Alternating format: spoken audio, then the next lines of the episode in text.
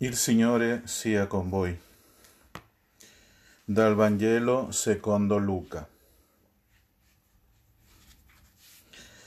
In quei giorni Maria si alzò e andò in fretta verso la regione montuosa, in una città di Giuda.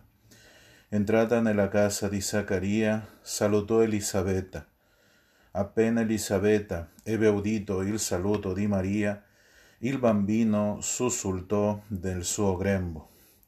Elisabetta fu colmata di Spirito Santo ed esclamò a gran voce, Benedetta tu fra le donne e benedetto il frutto del tuo grembo.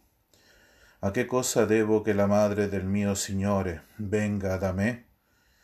Ecco, appena il tuo saluto è giunto ai miei orecchi, il bambino ha sussultato di gioia nel mio grembo e beata colei che ha creduto nell'adempimento di ciò che il Signore le ha detto.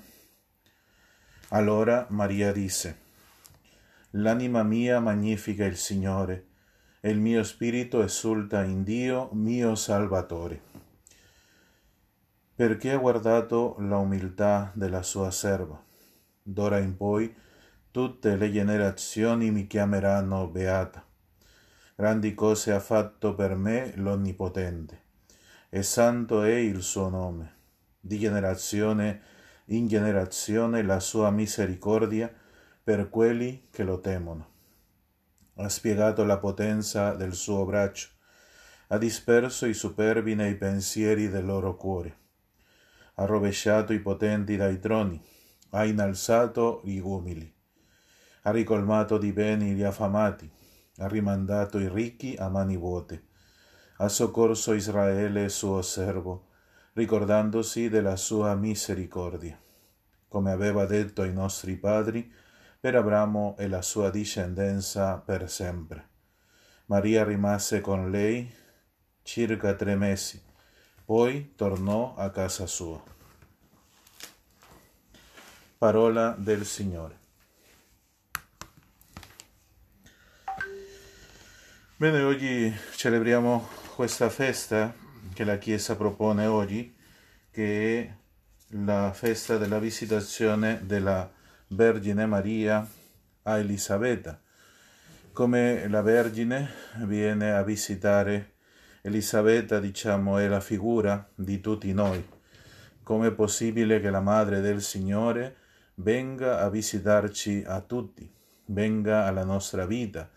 Soprattutto si mostri a tutti noi come madre, che mm, diciamo è un aspetto importante della Vergine, anche della Chiesa e soprattutto questa realtà del servizio, perché Maria non va tanto perché Elisabetta possa dire a lei tante lode, tante cose, no? ma va per entrare nel servizio a Elisabetta. No, e anche alcuni hanno detto va perché eh, deve vedere, no? E l'angelo le ha annunciato e le ha detto, sai che la tua parente Elisabetta, no?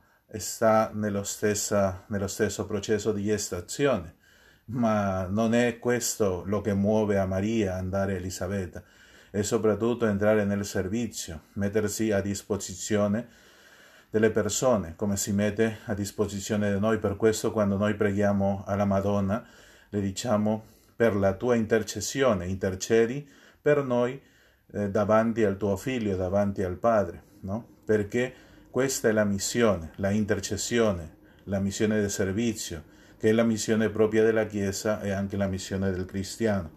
E qui Maria utilizza un relato antico dell'Antico Testamento eh, basato soprattutto in questa Anna, non so se ricorderanno un po' eh, questa realtà nella quale Anna, una donna sterile, eh, Dio gli dona questo figlio, no?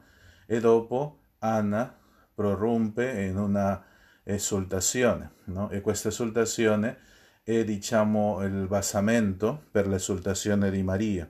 Ma qui Maria, eh, diciamo, non si mette, non si mette eh, nel senso di che è soltanto lei non è soltanto lei, è un entrare certamente che Dio ha voluto fare in lei cose meravigliose, ma con lei siamo entrati tutti noi, perché la Vergine non è soltanto madre di Dio, è anche madre nostra, è anche madre della Chiesa, madre di tutti noi.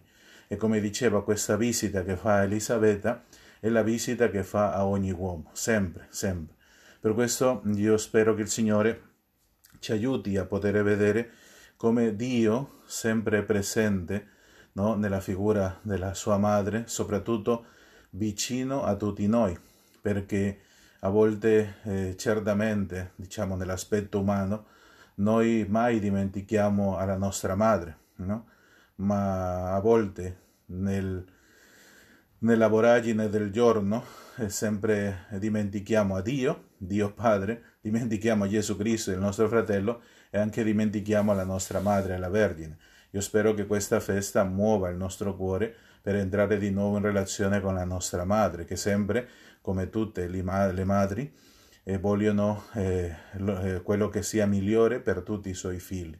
Per questo spero che possiamo affidarci, affidarci alla, alla Vergine e dire veramente con lei questo cantico di Maria, questo cantico che lo facciamo sempre alla fine dei vespri, alla fine del giorno, un giorno che è trascorso con tutti i problemi, con tutte le, eh, le situazioni difficili, no? soprattutto in funzione a questa pandemia, a questa malattia, ma con questo possiamo dire eh, che veramente esiste Dio, che veramente Dio è buono perché ci ha scelto, perché questo è alla fine il riassunto di tutto il cantico che l'ha scelto tra tutte le donne e le ha dato questa grazia.